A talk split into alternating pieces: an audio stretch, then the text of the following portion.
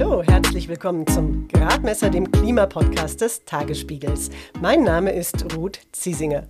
Dass die Bundestagswahl am Sonntag als Klimawahl gilt oder galt, je nachdem, wann ihr den Podcast hört, das ist auch ein Verdienst von sehr vielen, sehr, sehr jungen Menschen in diesem Land, die zum Teil noch gar nicht wählen dürfen und die trotzdem die Politik durchaus unter Druck setzen. Es geht um Fridays for Future. Also wenn Sie das radikal nennen, dass um, um ich mich darum sorge, wie ich noch lange gut auf dieser um die, Welt leben kann, dann können Sie das gerne so nennen.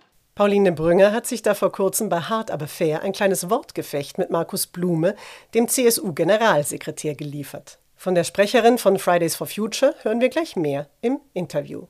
Es ist gerade mal drei Jahre her, dass in Stockholm die damals 15-jährige Greta Thunberg ganz allein ihren ersten eigenen Schulstreik für das Klima begonnen hat. Daraus entstand in atemberaubender Geschwindigkeit eine weltweite Jugendbewegung. Im Jahr darauf, 2019, nahmen allein in Deutschland 1,4 Millionen Menschen am internationalen Klimastreik der Fridays for Future am 19. September teil. Inzwischen gibt es viele weitere For Future Gruppen, unter anderem die Scientists for Future. Professor Hans Otto Pörtner ist bei den Scientists mit dabei. Er ist Meeresbiologe am Alfred Wegener Institut und Co-Vorsitzender der Arbeitsgruppe 2 des IPCC, des Weltklimarates. Er hat auch den Sonderbericht des Weltklimarates von 2018 mitverantwortet. Der macht zum ersten Mal richtig klar, wie klein das Zeitfenster ist, das wir zum Erreichen des sogenannten 1,5 Grad Ziels noch haben. Ich habe Hans-Otto Pörtner gefragt, wie wichtig Fridays for Future für die Klimabewegung sind. Unglaublich wichtig. Ich denke, die in der Kombination der wissenschaftlichen Publikation und der sozialen Mobilisierung bei den jungen Leuten liegt letztendlich die Keimzelle für die aktuelle Bewusstseinsbildung in der Gesellschaft. Und man muss den jungen Leuten ein Kompliment machen. Die haben also es sehr gut geschafft, die wissenschaftliche Information aufzunehmen und aufzuarbeiten und sich immer ganz klar und sachlich darauf zu beziehen. Gleichzeitig aber auch ihre Befindlichkeit zum Ausdruck zu bringen und zu deutlich zu machen, wie sehr sie sich äh, Sorgen machen um ihre eigene Zukunft die IPCC-Arbeitsgruppe, die Hans-Otto Pörtner mitleitet, beschäftigt sich damit, wie sich die Klimakrise auf unsere Lebensbedingungen auswirkt und was wir gegen das Fortschreiten der Klimakrise tun können. Der IPCC warnt ja seit mehr als 30 Jahren vor den Folgen der Erderwärmung. Aber dass das hierzulande nicht nur als Problem kleiner Inselstaaten gesehen wird, das hat sich erst durch Fridays for Future signifikant geändert, sagt Pörtner. Die Politik hat dann in größerem Umfang erst auf diese Mobilisierung durch die Jugend reagiert.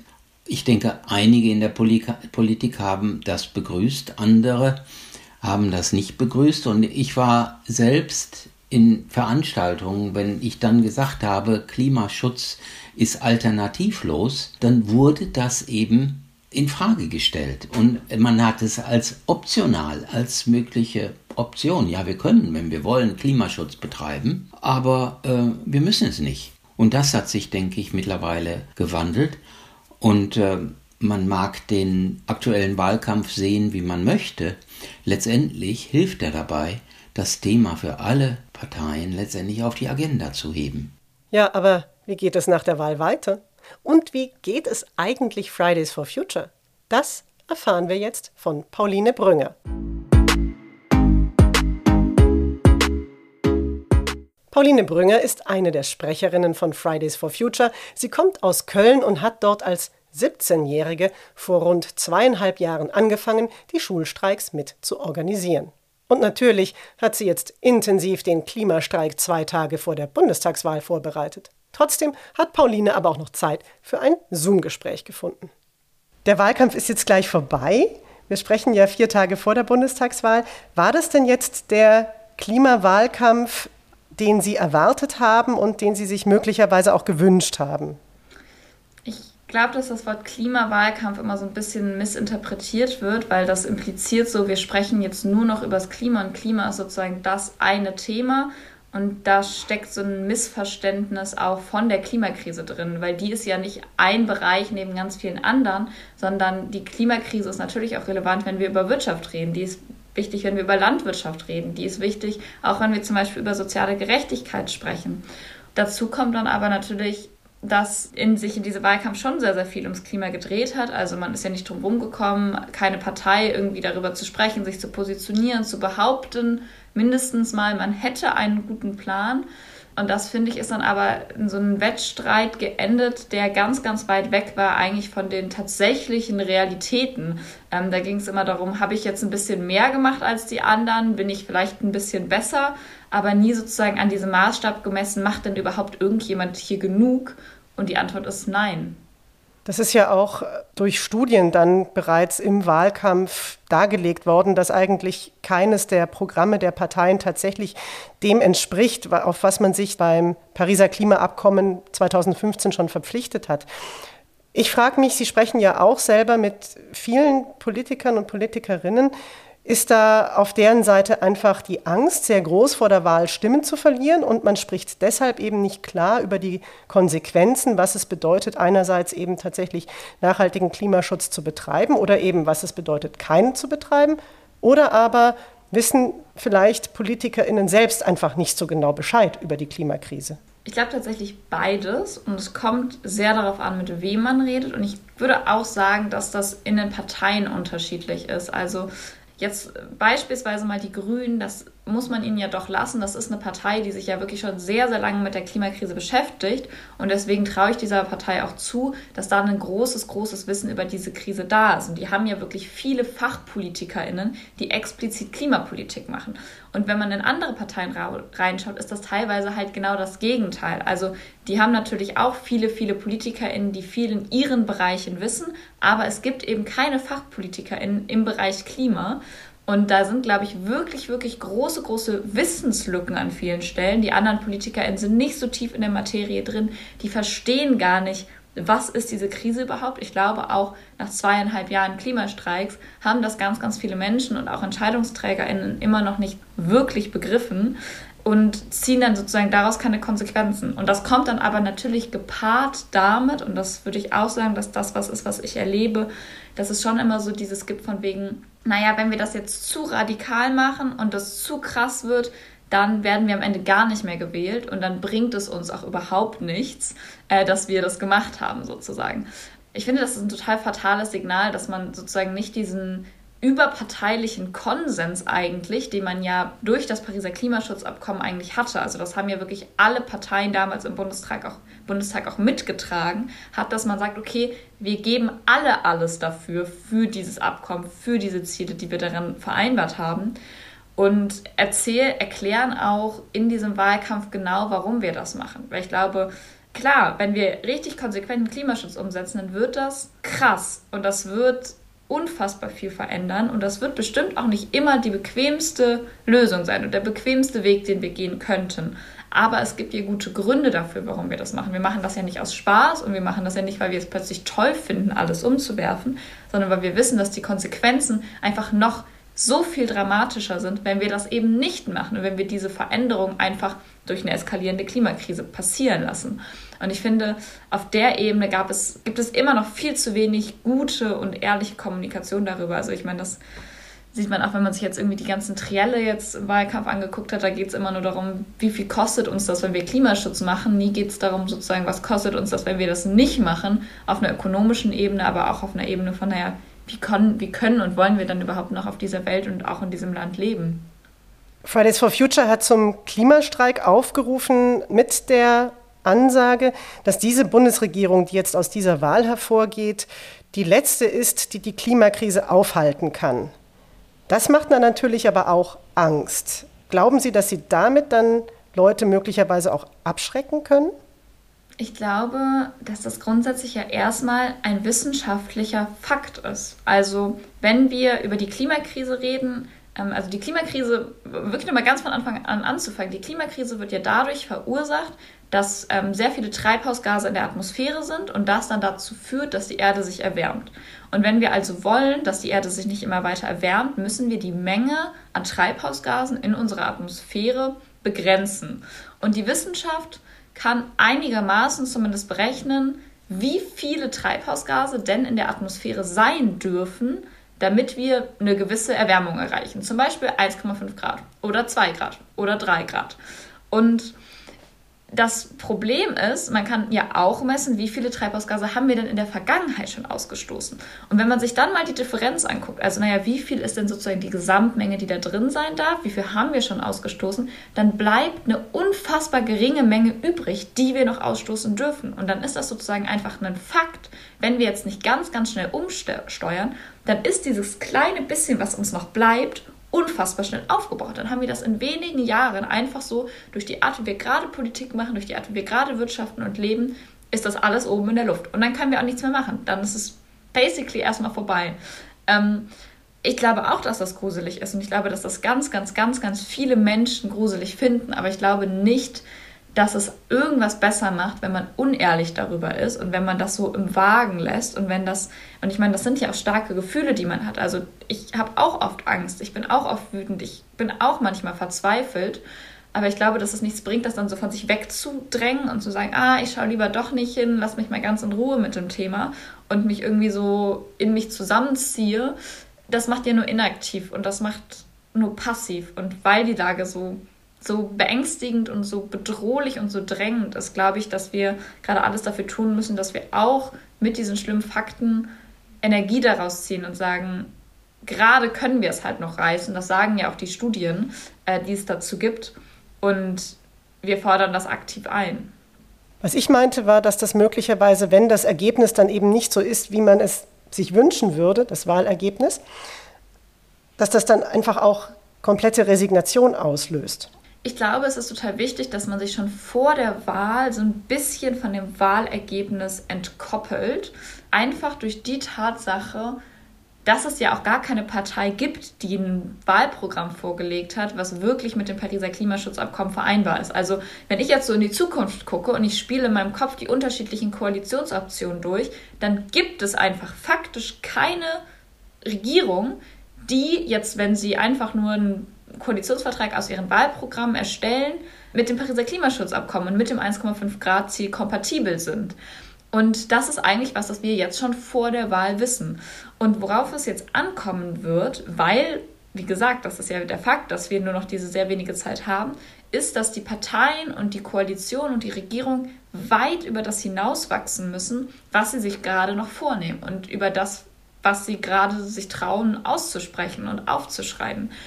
Und da würde ich sagen, spricht so ein bisschen unsere Erfahrung für uns, weil in den letzten zweieinhalb Jahren hat sich ja schon klimapolitisch sehr, sehr viel bewegt. Das muss man ja auch einfach mal sagen. Also das öffentliche Bewusstsein ist massiv gestiegen, auch ähm, die Art und Weise, wie zum Beispiel journalistisch damit umgegangen wird, aber auch ja real in der Politik. Also einfach, ähm, dass viel, viel mehr darüber gesprochen wird, aber dass es ja auch konkrete Maßnahmen gibt. Also das erste Klimapaket wurde beschlossen. Dann wurde das Klimapaket sogar nochmal neu aufgelegt und angepasst. Wir haben neue Klimaziele in der Europäischen Union. Wir haben so viele Städte, die mittlerweile den Klimanotstand ausgerufen haben. All diese Dinge. Und das sind auch wenn man jetzt mit Blick auf die Große Koalition schaut, alles Dinge, die die sich vor vier Jahren auch nicht fest in ihrem Koalitionsvertrag so vorgenommen haben. Aber der Druck von der Straße und aus der Zivilgesellschaft und aus der Bevölkerung war eben so groß, dass die dachten, okay, da kommen wir jetzt nicht mehr drum rum. Und das ist natürlich eine große Aufgabe und ich finde es, um ehrlich zu sein, skandalös und ich finde es erschreckend, dass es wieder diese totale Verantwortungsabgabe gibt. Also man denkt sich eigentlich EntscheidungsträgerInnen und PolitikerInnen, die kümmern sich ja, das ist ja deren Aufgabe, aber die kümmern sich nicht und deswegen liegt es jetzt wieder in unseren Händen und ja ganz viel auch wirklich in den Händen von sehr, sehr jungen Menschen, wo ich mich frage, wie kann das sein, dass du mit 16 dein ganzes Leben da rein investieren musst, dass irgendwie dieser Planet nicht vor die Hunde geht. Aber das ist passiert faktisch und das ist natürlich was, wo man sich fragen kann, schaffen wir das? Aber ich glaube, die Möglichkeit besteht auf jeden Fall. Aber dafür darf man das jetzt halt irgendwie nicht einfach ruhen lassen und sagen, okay, ich habe jetzt mein Kreuzchen gesetzt bei der Partei, wo ich denke, die schaffen das noch am ehesten, was ja schon mal ein guter Anfang ist. Aber dabei darf es dann halt nicht aufhören. Der Höhepunkt der Mobilisierung bei Fridays for Future, der war vor zwei Jahren, der war 2019. Was ist denn der Unterschied im Vergleich zu heute? Also wie hat sich denn Ihr Vertrauen in die, Politik und vor allem in die Krisenfähigkeit der Politik verändert? Ich glaube, vor zwei Jahren war einerseits der Höhepunkt der Bewegung, würde ich sagen, und andererseits auch ein totaler Tiefpunkt, weil damals ja dieses erste Klimaschutzpaket von der Bundesregierung verabschiedet worden ist, was wirklich ja in der Lächerlichkeit und Groteskheit ähm, nicht zu überbieten war. Also das war ja so weit weg von allem, was ansatzweise nötig gewesen wäre. Also ich war da, ich war da noch 17. Ich hatte ein Dreivierteljahr gerade auf den Straßen verbracht. Ich habe jeden einzelnen Freitag Demonstrationen organisiert also ich würde sagen, ich habe zu der Zeit mein ganzes Leben da rein investiert. Das ist mittlerweile ja nicht anders, aber sozusagen, das hat sich damals wirklich angefühlt, als würde dir einfach jemand gerade ins Gesicht schlagen und sagen so, hm, willkommen in der Realität, kleines Kind, so nicht mit uns, ist uns egal, was du sagst. Und das war schon krass und ich glaube, was, was uns alle zu der Zeit natürlich total bewegt hat. Und ich finde es trotzdem total spannend, weil ich gerade wieder so ein bisschen so eine Parallele sehe zu dieser Zeit, wir haben jetzt gerade schon eine lange Zeit auch mit Corona durchgemacht, wo das natürlich alles viel, viel schwieriger war. Also auch weil wir wollten ja jetzt nicht so großen, riesigen Protest auf den Straßen machen. Jetzt langsam habe ich das Gefühl, sind wir wieder in so einem Moment, wo das wieder mehr geht. Und ich habe mich natürlich trotzdem lange gefragt, sind die Leute so bereit dafür? Wollen die Leute das wirklich? Ist das irgendwie was? Oder ist das nicht vielleicht was, wo ich jetzt in meiner kleinen Bubble die letzten anderthalb Jahre dran festgehalten habe? So, wir machen großen Klimaprotest. Und das war jetzt wirklich die letzte Woche total krass. Also wir haben ja auf unserer Website kann man einfach seine Streiks sozusagen registrieren. Man organisiert einen bei sich in der Stadt, man kann das einfach bei sich bei uns anmelden. Wir prüfen das einmal und dann ähm, ist man sozusagen Teil davon. Und wir hatten 350 Streiks in ganz Deutschland vor einer Woche eine riesige Zahl. Also wenn man sich das vorstellt, dass in all diesen Städten ja wirklich eigenständig Menschen gesagt haben, okay, wir geben uns das nicht länger, wir organisieren uns dagegen, wir kümmern uns proaktiv darum. Und jetzt sind einfach innerhalb von sieben Tagen über 120 neue Städte dazugekommen. Und das ist so ein, das ist ja wirklich so ein Momentum, das kann man nicht irgendwie erzwingen, sondern das muss einfach da sein. Und ich glaube, das erinnert mich einfach so von diesem Gefühl schon doch wieder sehr an so eine Zeit auch von vor zwei Jahren und stimmt mich gerade sehr hoffnungsvoll. Wie wollen Sie denn, wenn dann der Klimastreik vorbei ist, wenn gewählt worden ist, wie wollen Sie dieses Momentum aufrechterhalten? Die Schulstreiks, die sind ja, Sie haben es ja auch selber schon angesprochen, eigentlich schon vor zwei Jahren abgeebbt und sind vielleicht auch jetzt nicht mehr so das Mittel, mit dem Sie viel sich auch selbst motivieren und mobilisieren können. Und Sie selber gehen sowieso nicht mehr in die Schule. ja, genau. Äh, das ist total krass. Ich meine, ich habe angefangen mit Schulstreiks und habe dann irgendwann Abitur gemacht und irgendwann habe ich angefangen zu studieren und das Leben geht irgendwie auch weiter neben, auch inmitten so einer Katastrophenwelt. Das fühlt sich manchmal total absurd an. Ich, ja, also ich glaube, das Grundsätzliche ist erstmal, ohne Druck auf der Straße wird es auch mit einer neuen Regierung keine gerechte 1,5 Grad Politik geben. Und das ist, glaube ich, erstmal ein Fakt. Und dann ist ja sozusagen die zweite Frage, wie konkret gestaltet man diesen Druck von der Straße? Und da bin ich total froh, weil die Klimabewegung besteht ja auch nicht seit gestern erst nicht nur aus Fridays for Future, sondern aus wirklich vielen, vielen Gruppen, die ganz, ganz vielen und unterschiedlichen und vielfältigen Protest organisieren. Und ich finde, das ist auch eine ganz, ganz große Stärke, dass sich das jetzt auch innerhalb der letzten Jahre nochmal so vervielfältigt hat. Also, dass es eben nicht nur die Kinder sind, äh, die irgendwie freitags auf die Straße gehen, sondern ganz, ganz viel mehr. Für uns bedeutet das natürlich, dass wir weiter großen Protest organisieren und ähm, dass wir da gerade auch am Planen sind und dass wir in die Koalitionsverhandlungen intervenieren wollen, dass wir intervenieren wollen, wenn eine neue Regierung antritt. Aber auch zum Beispiel, ich komme aus Nordrhein-Westfalen, ich erlebe das gerade direkt bei mir vor der Haustür, dass da ähm, ein Dorf jetzt noch abgerissen werden soll. Lützerath heißt das. Und es gibt eine ganz spannende Studie vom Deutschen Institut für Wirtschaftsforschung, die sagen, naja, wenn dieses Dorf abgerissen wird und die Kohle darunter abgebaggert wird und wir die verbrennen für unsere Energieversorgung, das alleine, die Kohle alleine unter diesem Dorf, die wird dafür sorgen, dass wir ja, dieses Budget, von dem wir eben gesprochen haben, diese Menge an CO2, die wir noch ausstoßen dürfen, dass wir das überschreiten. Und das ist natürlich nochmal ein totaler Kristallisationspunkt der Klimabewegung auch, wo sich, glaube ich, so sehr schwarz auf weiß entscheidet, naja, wie ernst meinen wir das mit dem Klimaschutz überhaupt? Und wenn PolitikerInnen dafür nicht die Verantwortung übernehmen, dann müssen das halt wieder wir machen. Sie haben jetzt gerade RWE und den Kohleabbau angesprochen und Sie haben ja selber, bevor Sie mit den Schulstreiks begonnen haben, auch schon demonstriert. Sie haben gegen die Rodung des Hambacher Forstes demonstriert, ja. der eben auch abgeholzt wird für den Kohleabbau. Bei der Räumungsaktion vor drei Jahren ist dann der damals 27-jährige Steffen Mein gestorben. Hat sie das geprägt? Die Zeit insgesamt unfassbar und auch dieser Tod damals total. Also ich war 16 und ähm, ich weiß noch, dass ich in diesem Sommer das erste Mal im Wald war, sozusagen. Ich habe den kennengelernt, das war total friedlich, das war ein wunder, wunderschöner Ort und dann diese ganzen großen Baumhäuser fand ich damals total faszinierend. Wir durften dann da auch rein ähm, und dann steht man plötzlich, geht man den Wald noch ein bisschen weiter und dann stehst du vor diesem riesigen, riesigen, riesigen Loch dieser Kohlegruppe und ich konnte mir das gar nicht vorstellen. Ich dachte mir so, niemals kommt es dazu, dass sie diesen Wald jetzt wirklich roden und wirklich zerstören, nur um diese Zerstörung durch die Klimakatastrophe weiter anzufeuern. Und in diesem Herbst habe ich dann gemerkt, mh, hm, doch, das will man schon machen.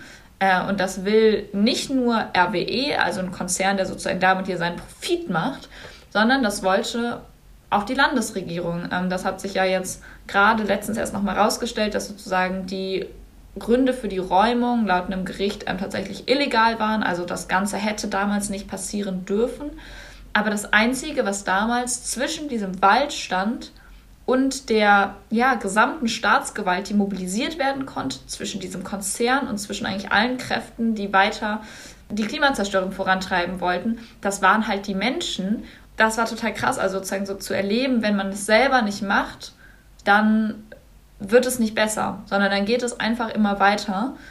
Und die Kräfte, die gegen uns sind, die nehmen auch wirklich alles in Kauf.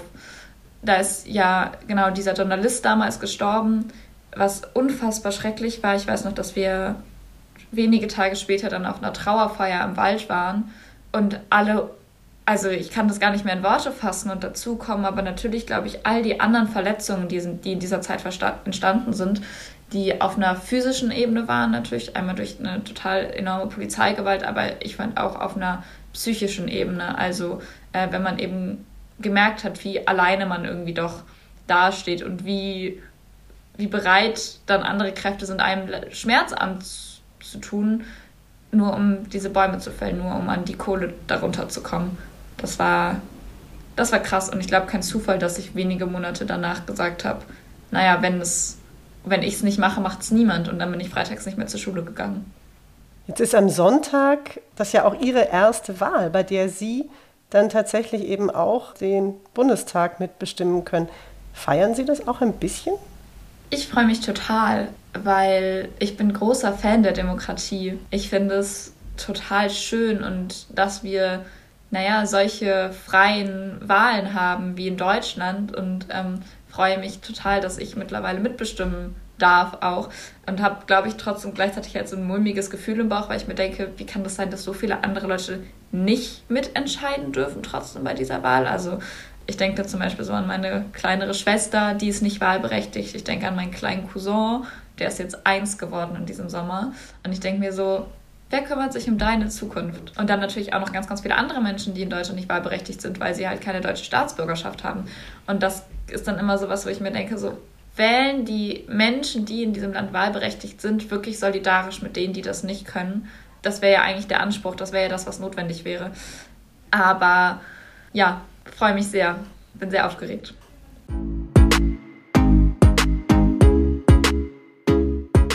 Pauline Brünger war das. International wird auch genau beobachtet werden, wie Deutschland weitermacht beim Klimaschutz, zum Beispiel beim Kohleausstieg. Bei der Weltklimakonferenz im November wird das ein großes Thema sein und dann wird auch China eine wichtige Rolle spielen. Der designierte Konferenzpräsident Alok Sharma hat jetzt Peking explizit gebeten, die eigenen Pläne zur Minderung von Treibhausgasemissionen nachzubessern. Ich habe meine Kollegin Susanne Ehlerding gefragt, warum er das jetzt gemacht hat und warum das wichtig ist. Also, um deine Frage zu beantworten, muss ich mal kurz ausholen, kurz zurückgehen nach Kopenhagen 2009 zur Klimakonferenz. Da war es nämlich so, dass die Verhandler zu den Staaten gesagt haben, so, also ihr müsst jetzt Klimaschutz machen und zwar so und so viel. Und da haben die Länder gesagt, nee, wieso? Das sehen wir gar nicht ein. Also, wir lassen uns ja nicht zwingen. Das Klimaabkommen in Paris 2015 hat deswegen dann auch so gut funktioniert oder ist zustande gekommen, weil man einen ganz anderen Ansatz hatte, nämlich man hat die Länder gefragt, was könnt ihr tun? Legt eure Sachen auf den Tisch. Dieses Prinzip ist also so, trägt so die ganze Konstruktion vom Paris-Abkommen, nämlich die freiwilligen Zusagen der Staaten. Und die waren vom Anfang an aber nicht ausreichend. Das wussten auch alle. Und deswegen ist in den, ins Paris-Abkommen so eine Art Wagenhämmer-Mechanismus eingebaut. Es geht nur aufwärts, nicht abwärts. Und alle paar Jahre müssen die Staaten halt ihre Ziele verbessern. Und diese Runde, die ist jetzt dran und die allermeisten, sagen wir, der Großteil der Länder hat auch schon äh, neue Ziele vorgelegt. Aber China ist eben das wichtigste Land, was seine Ziele noch gar nicht abgedatet hat. Und das ist deswegen so wichtig, weil China 25 Prozent aller Emissionen weltweit verursacht. Und äh, ein anderer großer Emittent, Indien, ist auch noch nicht dabei. Und wenn jetzt die sagen, wir verbessern jetzt so und so viel, kommt man natürlich beim Klimaschutz auch wieder ein ganzes Stück weiter. Susanne Ehlerding war das vom Tagesspiegel Background Energie und Klima. Und weil China eine so wichtige Rolle spielt beim Senken der Treibhausgasemissionen, freue ich mich darauf, dass Nils Grünberg vom Mercator Institute for China Studies in der nächsten Gradmesserfolge zu Gast ist. Er wird uns genau erklären, warum China aktuell noch so viel Kohle verfeuert und wie ernst es Peking meint mit dem Klimaschutz. Abonniert den Gradmesser am besten, dann verpasst ihr keine neuen Folgen. Ihr findet ihn bei Apple Podcasts, bei Spotify und bei allen guten Podcast-Plattformen. Kritik, Anregungen oder Fragen beantworten wir sehr gerne, wenn ihr sie an gradmesser.tagesspiegel.de schreibt. Mein Name ist Ruth Ziesinger. Schön, dass ihr mit dabei wart. Alles Gute und bis zum nächsten Mal.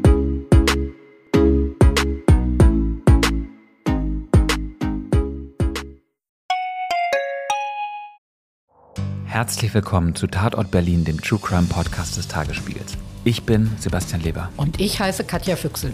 Es geht um Körperverletzung, um Entführung, aber auch um Mord und Totschlag.